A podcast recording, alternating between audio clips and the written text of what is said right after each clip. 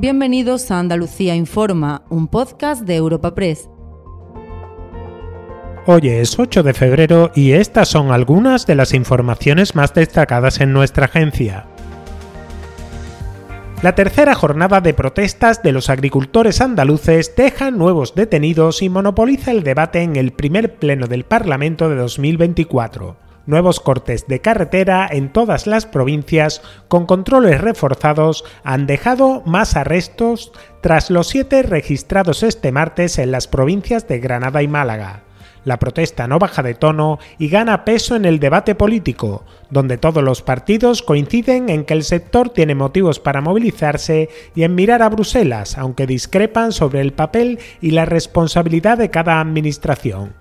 Escuchen por este orden al presidente de la Junta, Juanma Moreno, al líder del PSOE andaluz, Juan Espada, a Manuel Gavira de Vox y a Inmaculada Nieto de Por Andalucía. De una vez por todas haya controles a, la incorporación de, productos de terceros países que no hay control en los puertos. Por tanto, yo lo que pido es que al Gobierno de España se ponga, pase de las palabras a los hechos de una vez por todas y se ponga a trabajar realmente con los agricultores y los ganaderos. Usted sencillamente confronta. Usted comete errores como los cometió en Doñana, luego pide que le rescaten y para colmo usted encima se hace la foto y dice que es porque usted es dialogante. Usted tiene mucho arte, señor Moreno Bonilla. Señor Moreno, si son ustedes con los socialistas los que votaron a favor de ese pacto verde europeo del que usted tanto presume, ¿qué nos está contando ahora? Si quiere ser útil y pragmático para Andalucía, pues no apoya el Pacto Verde. Que no había ninguna sanción eh, puesta por su Gobierno, a pesar de que era evidente que esa venta a pérdida se hacía en Andalucía y de que tienen ustedes la competencia para inspeccionar y que así no suceda cuando atañe al ámbito autonómico. La violencia de género vuelve a golpear a Andalucía, esta vez a distancia, Rocío, la mujer de 44 años muerta a manos de su pareja en la provincia de Alicante, era natural de Algeciras, a donde había decidido volver antes de que se precipitase el fatal desenlace.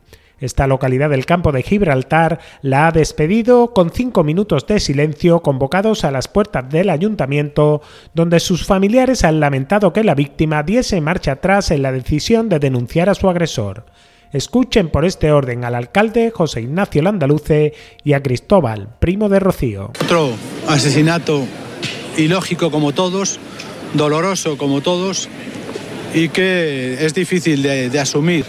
Todas las administraciones tenemos que estar comprometidas porque esto es un dolor de la sociedad entera. Tuvo una, una agresión también el día 24 de diciembre anteriormente y ella se empecinó en que bueno que era buena persona como digo era que parecía que no era tan malo que no que él me quiere que él me, me está ayudando mucho que tal y que cual y al final pues no era así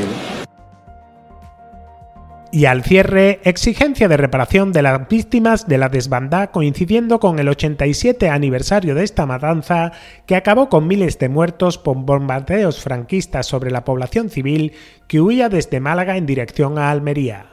Alrededor de 5.000 personas perdieron la vida en una acción ejecutada desde los cruceros Canarias, Baleares y Cervera, cuyos almirantes continúan inhumados con los máximos honores en el Panteón de Marinos Ilustres en el acuartelamiento de la localidad gaditana de San Fernando.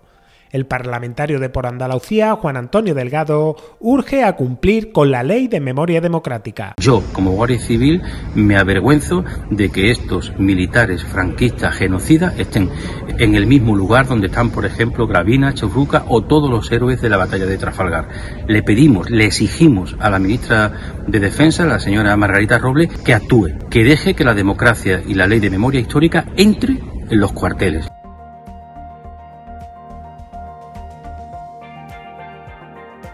Puedes suscribirte a este programa y al resto de podcasts de Europa Press a través de iBox, Apple Podcasts, Spotify o Google Podcasts.